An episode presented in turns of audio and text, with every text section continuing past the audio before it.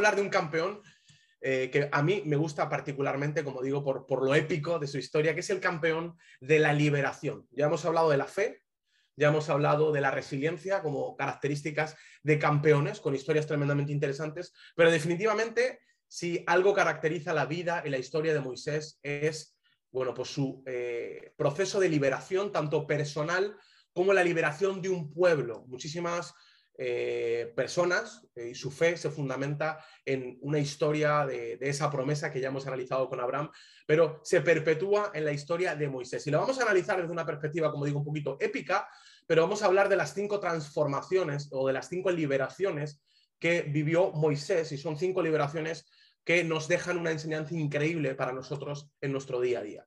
Eh, esto, esta, esta, historia la narra el libro de Éxodo, ¿verdad? Como digo, de hecho hay un montón de películas que eh, vamos a recomendar por los grupos para que podáis ver si queréis.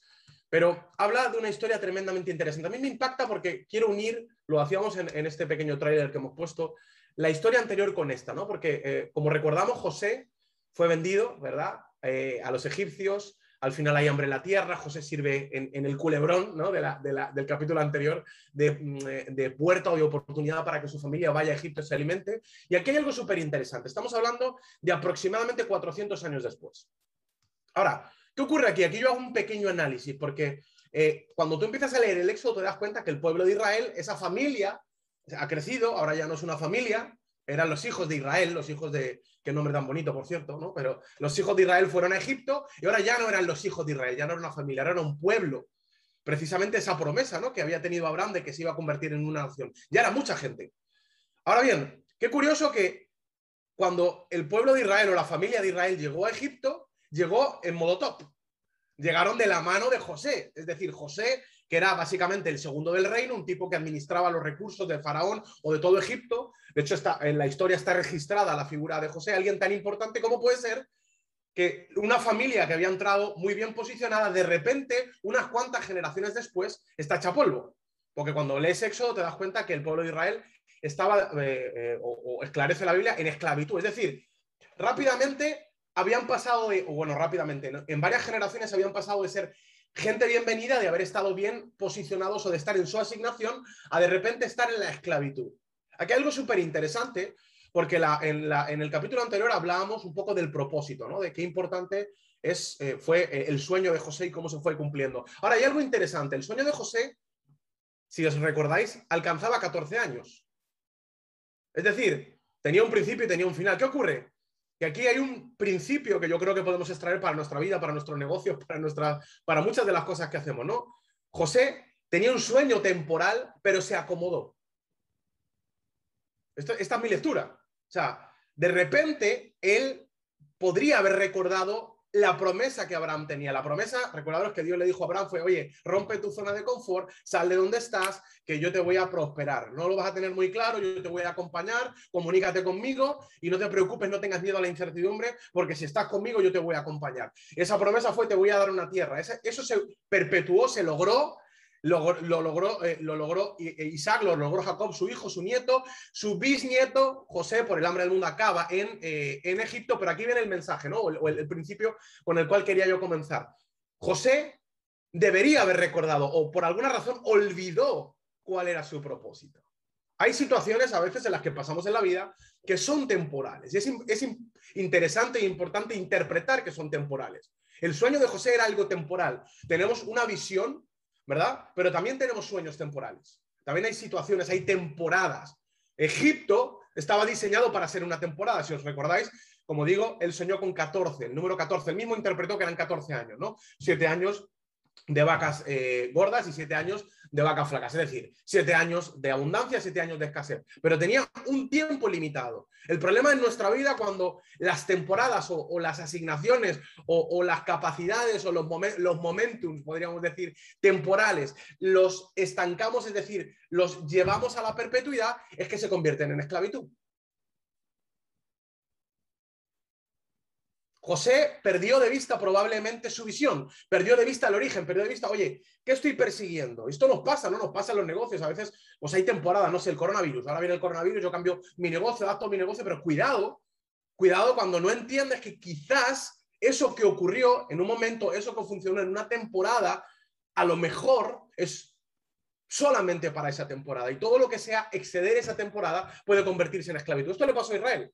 Esto le pasó a esta familia o a este pueblo que se fue multiplicando en número, pero realmente no se dio cuenta que habían llegado de la forma correcta de manos de José, de un familiar, de alguien bien posicionado, pero según fueron pasando los años y estuvieron estancados en los mismos protocolos, en las mismas formas, al final acabaron esclavos. Esto es interesante. La comodidad de hoy es la esclavitud del mañana. José no supo entender probablemente los tiempos y sus hijos no recordaron la promesa. Yo siempre digo, cuando hablo de visión, trabajamos coaching, trabajamos con empresas, trabajamos con personas, que cada oportunidad en la que no te acercas a tu visión, te alejas de tu visión. Esto, esto lo entiendes muy bien, por ejemplo, no sé, este fin de semana en Marbella, ¿no? Cuando de repente vas con el coche y ves un sitio, ¿no? Y no hay cosa más, que más rabia de en la vida que estar buscando aparcamiento en un sitio en el que no hay aparcamiento de ninguna forma y de repente encuentras el aparcamiento, pero lo ves cuando ya te lo has pasado. Y sabes perfectamente que, que no puedes retroceder el tiempo. Ahora cada metro que avanzas es un metro más lejos de tu propósito. Yo sé que hay gente que cree que no hacer nada existe, pero yo siempre digo que tú no puedes hacer nada, la nada no existe. Tú no puedes dejar de existir. Hay gente que dice, no, ¿qué estás haciendo? Estoy haciendo nada. No es cierto. A lo mejor estás sentado en el sofá y estar sentado en el sofá es hacer algo. ¿Qué significa? Que todo lo que no te acerca a tu visión te aleja a tu visión. ¿Qué le ocurrió a José? Que José había cumplido sus 14 años, había cumplido su sueño o había cumplido lo que él interpretó como el propósito de Dios, pero llega un momento en el cual acaba esa, asignación, acaba ese sueño y, se queda sin sueño. Y aquí probablemente, si hubiera sido hábil, habría tenido que recuperar alguna de los elementos de su visión, aquello que en origen estuvo en su mente, que era, oye, vamos a fundar una familia, vamos a crear un pueblo, vamos a disfrutar de un montón de cosas, vamos a prosperar, vamos a abrir empresas. Pero quizá lo olvidó, esto no, no lo dice la Biblia, pero yo lo interpreto, porque lo que está claro es que como no avanzó hacia su visión, sin darse cuenta, por comodidad a lo mejor, se alejó de su visión nos dejaría una reflexión que no, se trata de hoy José, o no es el campeón de hoy, pero nos dejaría la, reflexión de si nos estamos acercando o nos estamos alejando de nuestra visión. En cualquier caso, en este entorno, en un entorno en el que la promesa se ha perdido, en un entorno entre un pueblo que, tenía un sueño de, una tierra y que, que llegaron a Egipto, todo guay, ahora de repente hay un pueblo que está hecho polvo, que los están oprimiendo, que el, imperio del momento, que era evidentemente el imperio egipcio, los estaban esclavizando, los estaban usando para crear. Esto es historia, ¿eh? Esto no es solo Biblia, ni mitología, ni simbología, esto es historia, pero a base de esfuerzo, a base de esclavitud, a base de, de trabajos forzados. Y el pueblo de Israel, ese pueblo de una promesa, ese pueblo que aspiraba a cosas grandes, de repente estaba en un lugar en el que no le correspondía. Y ahora bien, aquí ocurre algo. Esto está en Éxodo capítulo 2. La Biblia habla de una historia que muchos a lo mejor conocéis porque habéis visto las pelis, pero habla de un niño que nace, que nace hebreo y bueno, eh, por una cuestión de control de natalidad, el faraón se da cuenta que los hebreos se están multiplicando, que se le puede montar una revolución, repito, esto también está registrado en la historia, y manda, bueno, pues, o, comanda una estrategia para cargarse a todos los hijos. Empiezan a matar a los niños hebreos para que no se reproduzcan, porque si se reproducen serían un problema. En todo este proceso de matar a un montón de niños hay una madre que tiene un hijo que se le ocurre una genial idea. ¿no? Esto lo, cuenta Éxodo 2. Lo voy a parafrasear rápido para ir rápido. Pero básicamente se le ocurre que para salvar a su hijo lo mete en una cesta.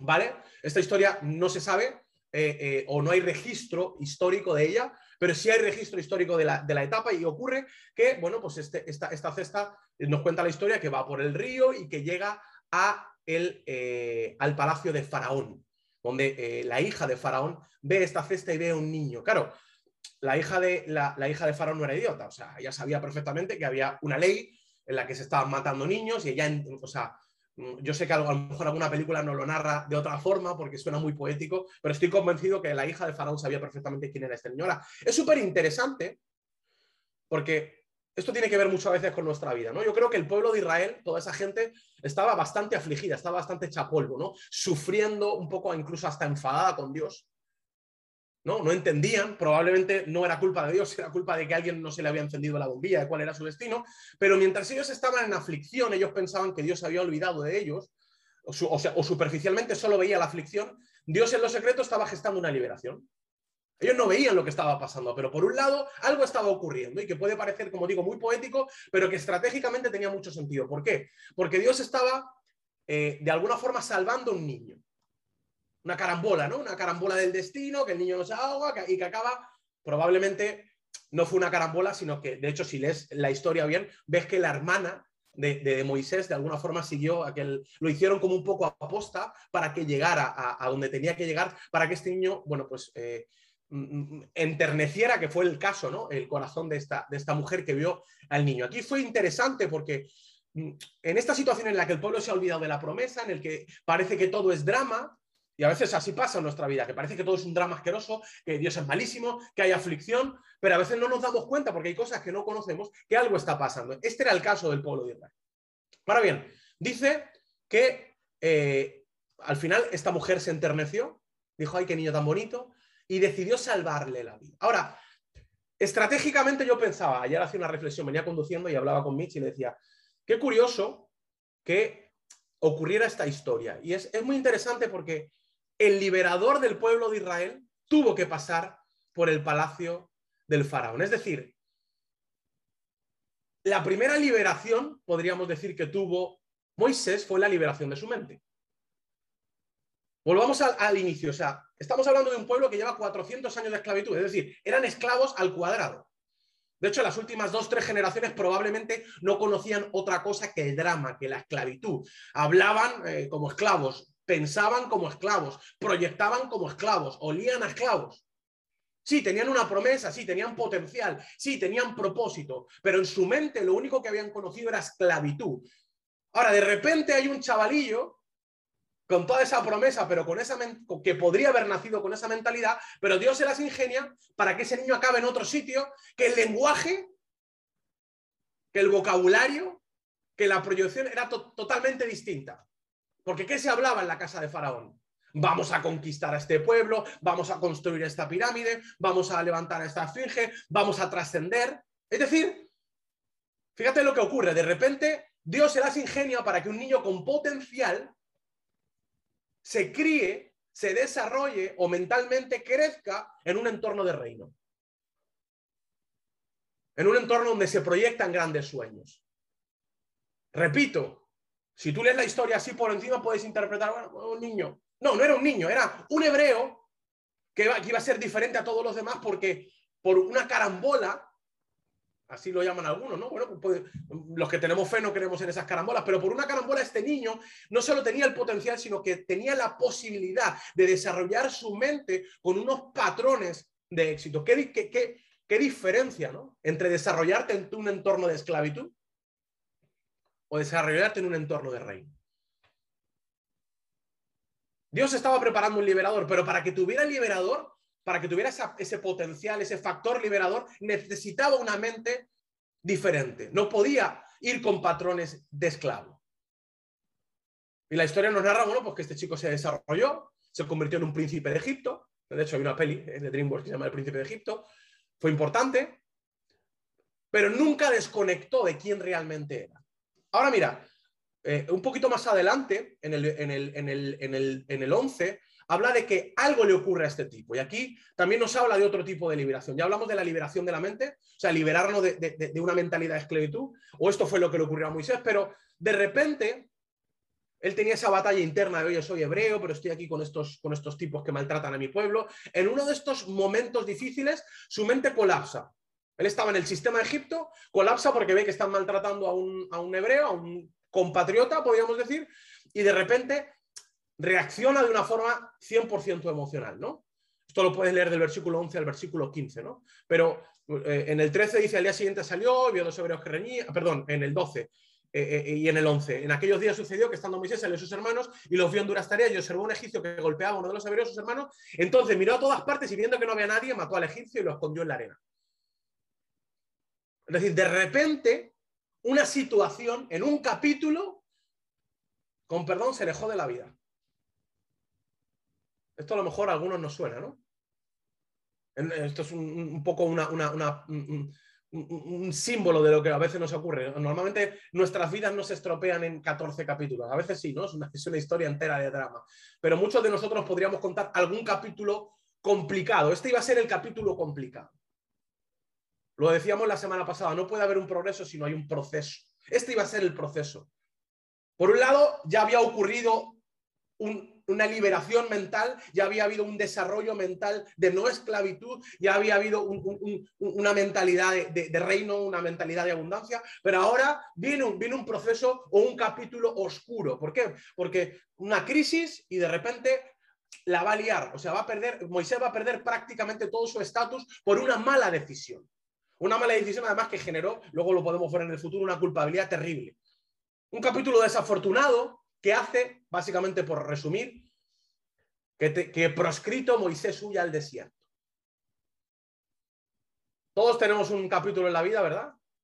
En, el que algo o alguien hace que acabemos en el desierto. El desierto habla, bueno, pues de, simboliza, ¿no? Pues la Biblia está llena de simbología. Simboliza un territorio donde no hay agua, un territorio donde hay soledad, un territorio donde parece que no fluye nada, no, hay, no hay plantas, no hay vegetación, es todo seco, parece que te vas a morir cada cinco minutos. Muchos hemos pasado por ahí, ¿no? Circunstancias que uno dice, es que no sé ni siquiera si, si, lo voy a saber sobrevivir, parece que nada florece, parece que nada huele bien, parece que no hay sombra en ningún sitio, parece que el sol me está pegando. Bueno, eh, un capítulo desafortunado normalmente es el tropiezo, es el paso, es la puerta para llegar al desierto. Así fue en el caso de Moisés. Él tenía el potencial, él tenía la promesa por un lado y tenía la mente de un faraón o de un príncipe de Egipto, pero un capítulo desafortunado mm, mm, había arruinado tanto su potencial como su promesa. Ahora, aquí esto es súper curioso. Es súper curioso porque normalmente, y de hecho es, es un denominador común en la Biblia, el desierto es un lugar donde a Dios le gusta comunicarse con nosotros. Porque a veces como humanos que tenemos nuestra voluntad, bueno, pues en nuestro día a día es cierto que no le prestamos atención a Dios. Porque somos príncipes de Egipto, ¿no? Porque estamos en el sistema con las pirámides y, haciendo el bailecito este, ¿no? Y, estamos haciendo un montón de cosas. Y por alguna razón, bueno, pues estamos enfrascados en, en los detalles, pero no nos damos cuenta que Dios quiere hablarnos. Y esto fue lo que le ocurrió a Moisés. Este capítulo desafortunado lo lleva al desierto y si, leéis el, capítulo 3 vas a ver que Moisés llega a un sitio que ahora sería, de ahí nacen los palestinos, un sitio de Madián, conoce a una familia y en el desierto, que por cierto está a 40 años, en el desierto es donde Dios le habla. Y aquí ocurre algo interesante, porque estando en el desierto, en el capítulo 3 habla de cómo él ve una zarza, ¿no? Esto es, repito, sin hay mucha simbología, pero él ve una zarza y me gusta mucho la conversación que reproduce la Biblia porque en mi, opinión tiene muchísimas cosas interesantes que se pueden analizar, ¿no? Habla, por ejemplo, de que el propio Dios, las primeras palabras que le dice es no, no te acerques o quita el calzado de tus pies. Esto tiene mucho que ver con cómo Dios trabaja con nosotros, ¿no? ¿Por qué? Muy sencillo, porque ¿por qué quita el, calzado de tus pies? Yo, cuando escuché esto cuando era pequeño, me lo contaban mis padres, son así como muy místicos, ¿no? Oh, quita el calzado de tus pies, oh, pero ¿por qué? ¿Qué explicación, qué, racionalidad hay detrás de esto? Muy sencillo. Repito, este, este fin de semana en Marbella ha sido tremendamente esclarecedor para mí. ¿Por qué? Porque te puedo decir algo, cuando hace 30 grados y hay arena, aprendes el valor de unas chanclas. ¿Se ha pasado alguna vez? Que el camino de la tumbona al agua se hace eterno. Si, queréis, yo estoy convencido que Usain Bolt se hubiera impactado con la velocidad a la, que Michelle corría de su, de su tumbona al agua. ¿Por qué? Porque la arena quema. A nadie en su sano juicio se le ocurriría caminar en el desierto a cuarenta y tantos grados sin sandalias. Es decir, cuando Dios le está diciendo, ven aquí, Moisés, le está diciendo, y quita tus sandalias, le está diciendo, quédate aquí, campeón. Deja las sandalias ahí. No tengas miedo. Que tú y yo vamos a charlar un poquito, que vamos a darle sentido a tu pasado. O sea, Moisés se va de Egipto por un capítulo desafortunado y ahora Dios, fíjate qué cosa tan simpática, porque además tiene mucho que ver con lo que Dios hace muchas veces con nosotros.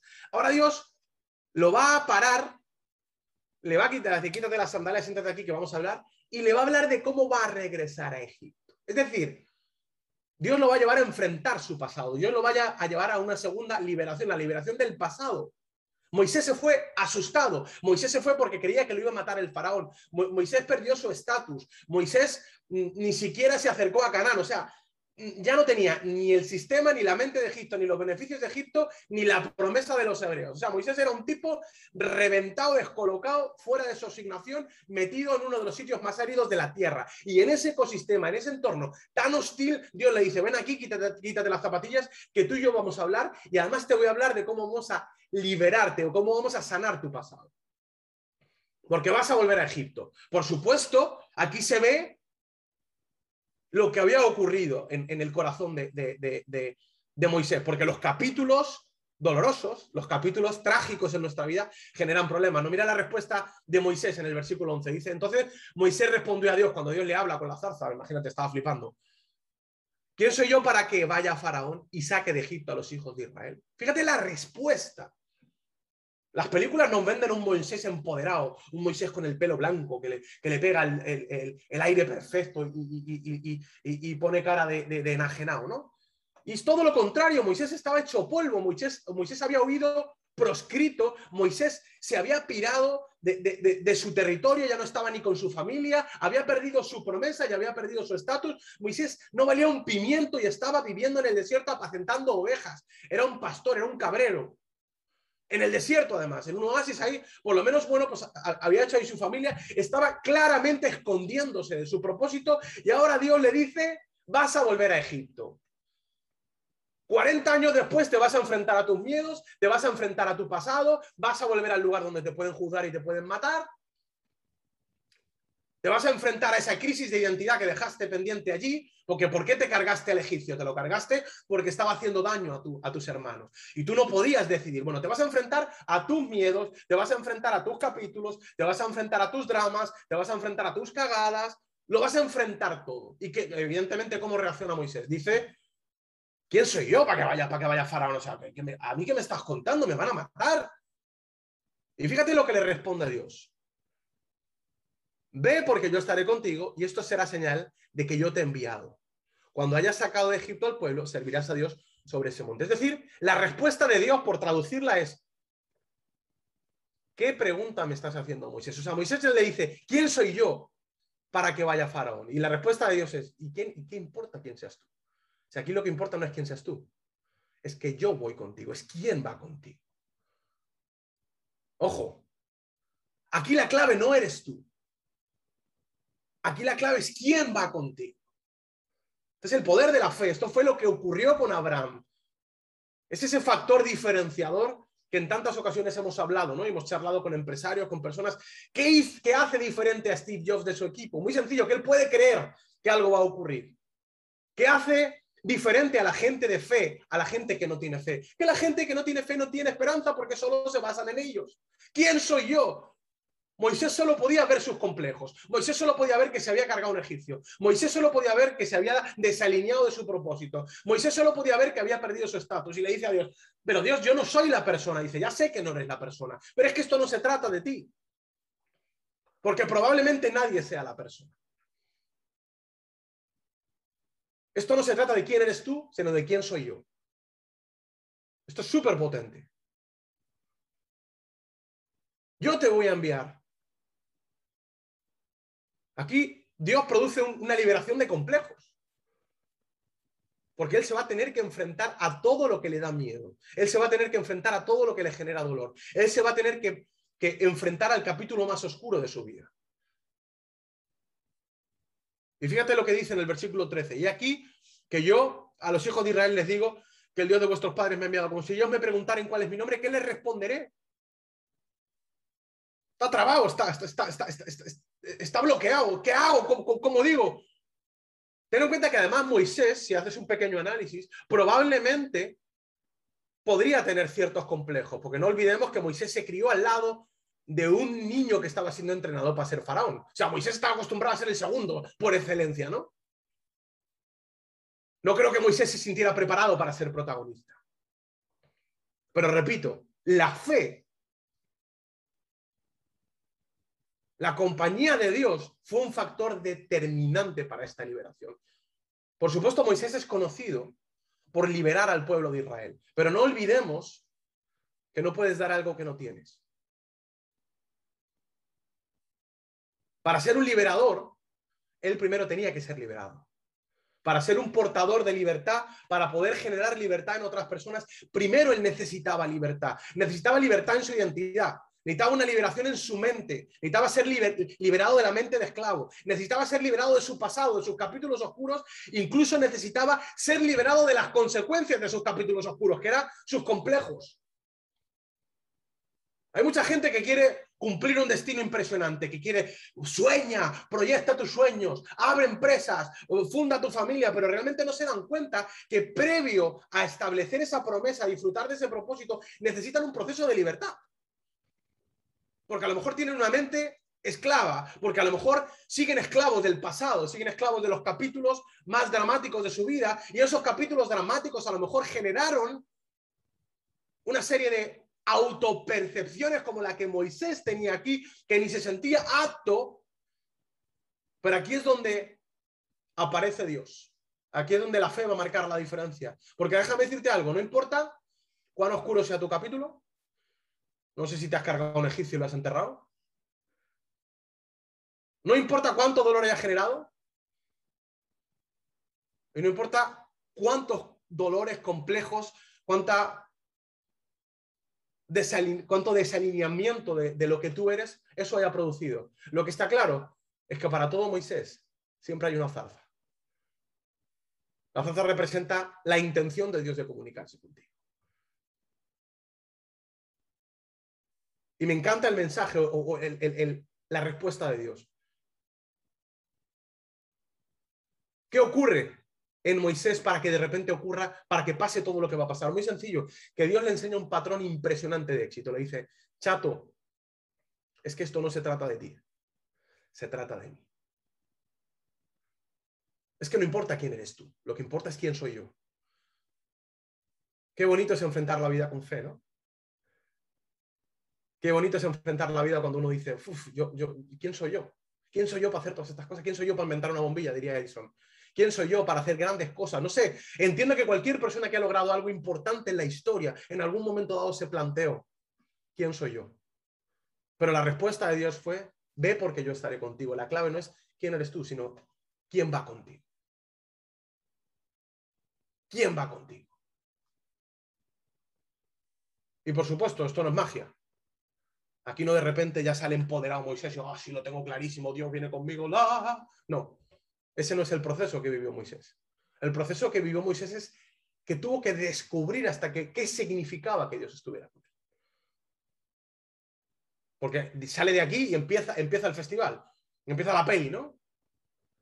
Empieza ese proceso, ese tira y afloja, que además es súper curioso porque esta semana investigaba históricamente y científicamente el tema de las plagas de Egipto y es súper curioso. Os, invito a que hagáis una pequeña investigación. Incluso había eh, veía un capítulo del National Geographic de las diferentes teorías de qué ocurrió con las plagas de Egipto. Pero bueno, por hacer el cuento corto, para los que no conocen la historia, Moisés va. Es súper curioso porque Moisés se presenta con el faraón. De hecho, es, interesante porque Moisés le dice al propio eh, Dios, le dice, oye, yo no me siento seguro. Y Dios le da, le dice, mira, toma esta tu vara.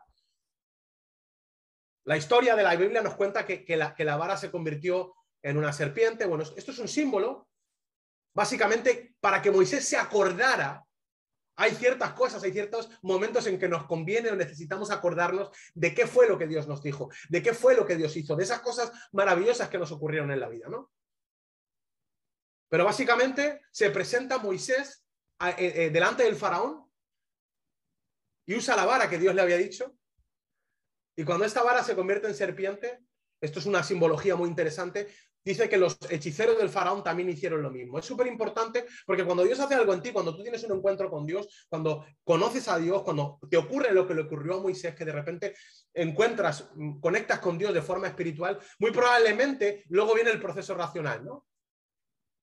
Moisés tuvo que vivir un proceso espiritual, vio algo increíble, se enfrentó con su pasado, se enfrentó con su destino, se enfrentó con su potencial, pero de repente estando delante del faraón, cuando él usa la vara que Dios le había dicho que usara, el faraón o los hechiceros del faraón hacen lo mismo. Yo, si yo fuera Moisés, yo me imagino el proceso racional, ¿no? Decir, ostras, ellos también lo han hecho, ostras, a lo mejor lo que he vivido no era cierto, a lo mejor fue mi mente, a lo mejor cené demasiado, a lo mejor el sol del desierto me pegó muy duro, ¿no? Ese es el proceso, eso te pasa en la vida. Emprendes una familia y dices, ostras, me equivoqué, me casé, de verdad voy a hacer esto. O emprendes un negocio, madre mía, ¿será, será, que, será que esto, yo a mí se me ha pirado la pinza, en el coronavirus voy a montar un negocio? O sea, ocurre cada vez que das un paso de fe, cada vez que, que Dios quiere mostrarte su grandeza, cada vez que has tenido una experiencia sobrenatural, viene el proceso racional. A Moisés le pasó lo mismo. Y aquí vino su cuarta liberación, la liberación de la incredulidad. Incredulidad significa falta de fe, uno de los males de nuestra sociedad. Fíjate lo que le dice en el capítulo 4 Moisés a, Dios. Le dice, He aquí ellos no me creerán ni oirán mi voz, me dirán que, esto no ha pasado. Y Dios le dio la vara, le dijo, toma, esto te va a recordar. Esto te va a recordar aquello que ocurrió. Acuérdate. No te olvides de cuando ocurrió lo que ocurrió, cuando soñaste lo que soñaste, cuando experimentaste lo que experimentaste, porque esa sensación, ese recuerdo, probablemente te permita que cuando estés delante de Faraón, cuando estés delante de tu destino, cuando estés en el momento culmen, cuando te estés jugando el negocio, cuando te estés jugando la familia, cuando tengas que tomar una decisión compleja, no te olvides de aquella experiencia que tuviste con Dios. Y ahora empieza, como digo, el festival, ¿no? Ahora empieza la última liberación, la liberación del rechazo, que es que Moisés empieza, por mandato de Dios, un pulso, un pulso con el faraón. Repito, esto es súper curioso porque estudiando las plagas, estudiando lo que ocurrió, hay un montón de elementos súper interesantes, repito, eh, verlos científicamente.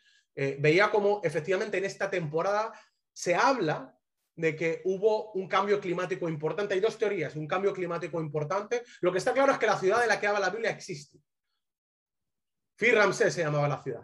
Y esta ciudad fue abandonada por los eh, em, eh, eh, egipcios de forma dramática. Esto es historia, esto coinciden los arqueólogos en ello. Una ciudad a orillas del Nilo, impresionantemente exitosa en aquellos tiempos, de repente fue abandonada. Y muchos de los registros científicos de lo, de lo que la Biblia habla, evidentemente en tono poético, son súper curiosos, ¿no? Pero, pero si, si, ves un poco la secuencia de plagas, la primera plaga que narra la Biblia fue eh, que, claro, puede sonar muy místico, pero lo describe como agua en sangre. He escuchado a un científico hablar de cómo un cambio de temperatura, que además ocurre en ciclos eh, glaciares en la Tierra, podría haber producido una subida de la temperatura y la proliferación de una serie de toxinas en la, una toxina concreta que hace que el agua sea roja y evidentemente mata a los peces. Esto significa que no había un Dios de por medio, no, significa que cuando Dios quiere que cumplas un propósito, hasta la naturaleza conspira en tu favor. Algo ocurrió, algo ocurrió, pero Dios quería liberar al pueblo de Israel. Otra teoría es que el famoso volcán de Santorini, bueno, pues que tuvo erupción y que todo el mundo sabe que generó muchísimas eh, eh, muchísimos efectos en la Tierra, podría haberse producido. En cualquier caso, Faraón estaba echando un pulso, dijo, yo no creo en tu Dios, yo no creo que Dios te ha hablado. Déjame decirte algo, el sistema te va a echar un pulso. No solamente en tu fe, no solamente porque quieras en Dios. Si quieres emprender, déjame decirte algo, el, el sistema te va a echar un pulso, te va a decir, estás tumbado. Tú vas a tirar la vara, vas a decir, yo he tenido una experiencia con Dios, yo aquí tengo un símbolo de que Dios me ha hablado, yo voy a hacer algo diferente, yo voy a, voy a tener un matrimonio, una familia exitosa, voy a abrir un negocio, déjame decirte el faraón, el sistema, te va a decir Egipto, te va a decir, ¿qué va, tío? Olvídate. Esto, eh, esto es que comiste mucho. Y aquí viene la batalla. La batalla donde Dios hace cosas sobrenaturales, donde ocurren cosas no explicables, cosas diferentes, cosas que te sirven para detonar tu fe. La primera fue el agua en sangre, peces muertos. Repito, agua tóxica. Esa, es la conclusión que llegan muchos de los científicos que perseguían un poco la parte más racional de toda la parte de las plagas. La segunda plaga, la plaga de las ranas. Está claro que un agua tóxica mata a los peces, los anfibios pueden salir, los peces no, pero los anfibios, las ranas pueden salir. Egipto se llenó de ranas. Por supuesto, si, si, las ranas hablaban de que además la subida de la temperatura podría hacer que la incubación de las ranas fuera mucho más rápida, por lo tanto, no solamente salieran las ranas, sino que hubiera muchas más ranas. Además de eso, al no haber ranas, por supuesto, viene... ¿Qué viene? El insecto, los insectos, la plaga, la plaga de piojos y moscas. ¿Por qué? Porque si no hay ranas anfibios que se los coman, hay altas temperaturas en un clima húmedo. Imagínate la locura que, que, naturalmente ocurrió. Esto por encima de ser algo simbólico, repito, ¿hasta qué punto Dios, para ejecutar su propósito en ti, para liberar a un pueblo, para liberarte, puede hacer que la propia naturaleza conspire. Úlceras, evidentemente, por, la peste del ganado, los propios insectos producen bacterias. O sea, podéis leer toda la secuencia, pero la clave es que cuando Dios quiere cumplir su propósito, hasta la naturaleza responde a su plan. Y aquí viene la parte interesante. Para cerrar y hacer una conclusión después de un pulso terrible, porque no va a ser fácil, no va a haber progreso si no ha habido un proceso. Después de un proceso tremendamente doloroso, como el que tú vivirás probablemente, para, para, ser feliz, para tener plenitud, para abrir un negocio, para tener una familia, va a ser un proceso, va a haber un pulso al sistema. Pero no olvides esa palabra, no olvides, porque Moisés no olvidó esa palabra. Yo estaré contigo, chato, no te preocupes. Ahora imagínate, yo me pongo en el lugar de Moisés, ¿no? Cómo, cómo, su fe se fue detonando. Algunas personas dicen, bueno, Israel, ¿cómo puedes creer ciertas cosas? ¿Cómo te puedes atrever a ciertas cosas? Muy sencillo, yo es que no he vivido, no es mi primera plaga. Cuando ya has vivido 14 cosas, es más fácil creer la, la quinceava, ¿no? Cuando ya, cuando Dios ha aparecido en diferentes ocasiones, Moisés ya había pasado su proceso. Moisés ya podía ser un liberador porque ya había sido liberado. Moisés ya había tenido una experiencia con Dios. Moisés ya se había encontrado con Dios en el desierto. Moisés ya había cosas que no podía explicar. Moisés ya había incrementado su fe y ahora podía liderar a un pueblo. ¿Por qué? Porque tenía una mente de reino, había sido liberado de su mente, porque ya había enfrentado un trauma, ya se había enfrentado a sus capítulos oscuros y había afrontado sus complejos o había enfrentado las consecuencias de sus capítulos oscuros porque ya había sido liberado de la incredulidad, que es de la más dura, ya, ya, ya su, falta de fe había sido superada, ya, ya, entendía, vale, Dios, tú estás conmigo, yo esto no lo entiendo muy bien, pero no necesito explicarlo, hay tantas cosas que no se pueden explicar, yo creo en ti, tú me has dicho que estás conmigo, yo voy para allá y que sea lo que sea. Ya, había ya se había enfrentado al rechazo del sistema, ya había visto como lo que él creía que Dios le había dado la vara esta y tal, eh, los otros lo habían reproducido, ya se había enfrentado a que el pueblo lo rechazara, porque imagínate, este tipo era de Egipto, había vivido 40 años en Egipto. Imagínate lo que sentía el pueblo al ver que este tipo hacía lo que hacía y de repente eh, venían plagas. Claro, ¿qué iban a imaginar? Ellos, eh, era todo místico, ¿no? Pero aunque fuera científico y relacionado con lo espiritual, al final la clave es que el pueblo lo iba a rechazar. Tú, zumbao que vivías aquí, de verdad nos estás haciendo esto. Imagínate el conflicto que él tenía internamente porque él amaba también a, los egipcios y de repente, o sea, él había superado todo esto. Y después de echarle un pulso al sistema y que su fe no desfalleciera, se abre la ventana de oportunidad. Y el faraón dice, ¿sabes qué? Llévate al pueblo. Se produce el propósito, se produce aquello para lo que fue diseñado. Y el pueblo sale. No sin un último capítulo. Un capítulo maravilloso, ¿no? Que además también lo investigué eh, eh, y os recomiendo que lo investiguéis, ¿no? Unos arqueólogos de cómo las mareas, cómo los vientos, etcétera, pueden hacer que el Mar Rojo se abra. Y es, correcto. De hecho, han encontrado un montón de residuos, para que lo sepáis, esto, repito, investigarlo, no me creáis, de carros egipcios dentro del Mar Rojo. Corales con las ruedas de los carros. Totalmente inexplicable a menos que haya un cambio climático. Repito, la ciencia no está peleada con la Biblia. No lo está. Otra cosa es que haya que descifrar poesía, porque hay cosas poéticas. Otra cosa es que la ciencia todavía no haya avanzado en muchos aspectos, pero repito, hasta hace 20 años esto era solo mitología. Eran solo historias bíblicas bonitas contadas a los niños por la tradición hebrea. Hoy, gracias al carbono 14, gracias a algunos elementos que se han introducido, hoy algunas de esas cosas se pueden explicar.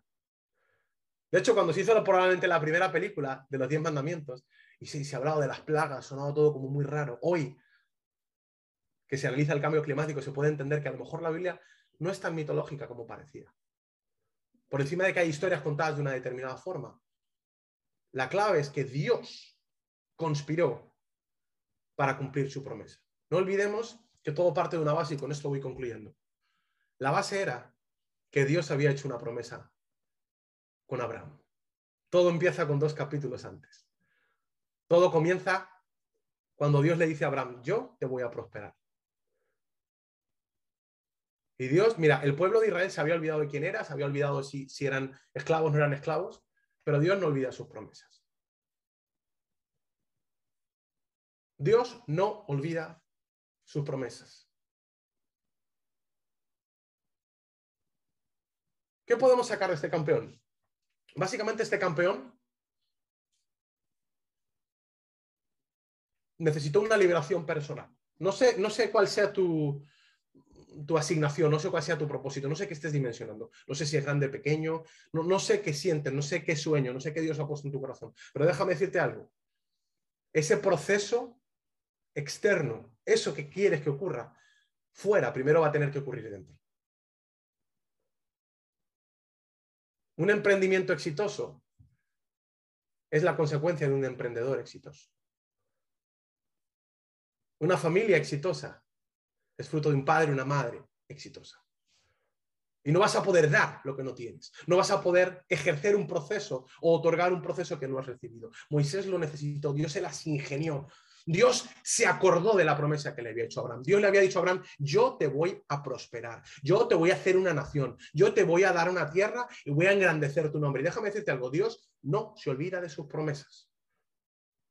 No importa si el pueblo se perdió, no importa si José no, se, le encendió la bombilla, no importa si el pueblo por alguna razón eh, eh, unos años después se había acomodado y acabó siendo esclavo, no importa. Mientras estás en aflicción, mientras todo el mundo piensa que todo está perdido, Dios está gestando la liberación. Porque mientras el pueblo estaba llorando porque estaban matando a sus hijos, Dios por detrás, que siempre sabe lo que está haciendo, estaba salvando un niño. Y no lo estaba solamente salvando, lo estaba salvando y lo estaba introduciendo en el core, en el núcleo de Egipto, para que tuviera perfectamente el vocabulario y supiera hablarle a Faraón y le pudiera hablar de tú. Le estaba sacando la esclavitud de la mente a ese chaval para prepararlo para ser un liberador y estaba iniciando un proceso porque estaba planeando un progreso. Si tú lo hubieras visto con los ojos superficiales o naturales, a lo mejor hubieras pensado que ahí no estaba pasando nada. A lo mejor así te pasa en la vida, piensas que no está pasando nada, pero déjame decirte algo.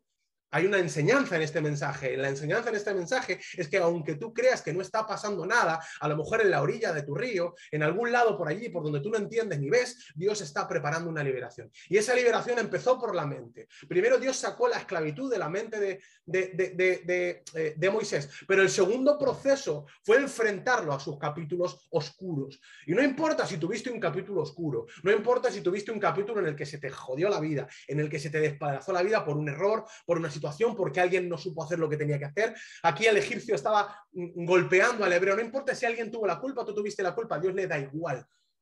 La clave es que eso te llevó a un desierto. Y en ese desierto, que tú pensabas que no había solución, que no había agua, que te ibas a morir, que no había subsistencia, que, que, que estabas lejos de tu propósito, que, tu vida había perdido o carecía de sentido. En ese desierto, Dios quiere aparecerse a ti. En ese desierto, Dios quiere encontrarse contigo, más bien quiere que te encuentres con Él. Dios quiere demostrarte que no se trata de ti, que se trata de Él, que da igual tus inseguridades, que da igual lo que tú valgas, lo que puedas, lo que no puedas, que da igual si eres un esclavo hebreo o si eres un príncipe de Egipto, que todos tenemos capítulos oscuros, pero que esos capítulos oscuros que nos llevan al desierto son la puerta para encontrarnos con Dios.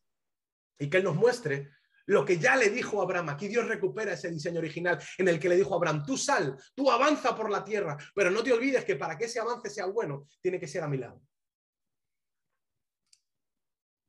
Yo quiero que tú avances, pero lo único que te pido, lo único que quiero es que vayas a la tierra que yo te mostraré. ¿Por qué mostrar? Porque quiero que estés en conexión conmigo. No quiero que pienses en ti. No se trata de quién eres tú. Quieres que, quiero que pienses quién va contigo. De nuevo Dios recuperando sus palabras. De nuevo Dios hablándole lo mismo que le habló varias generaciones atrás, ahora Moisés. Y ahora viene el proceso, ahora viene la aventura, ahora viene la batalla. Sí, sí, Ya me he mostrado a ti, soy tu Dios, me he mostrado a ti, ya sabes que voy contigo, pero ahora vamos a ver hasta qué punto te lo crees campeón. Toma, aquí tienes una vara para cuando lo dudes, para cuando tengas dudas, para cuando estés sufriendo.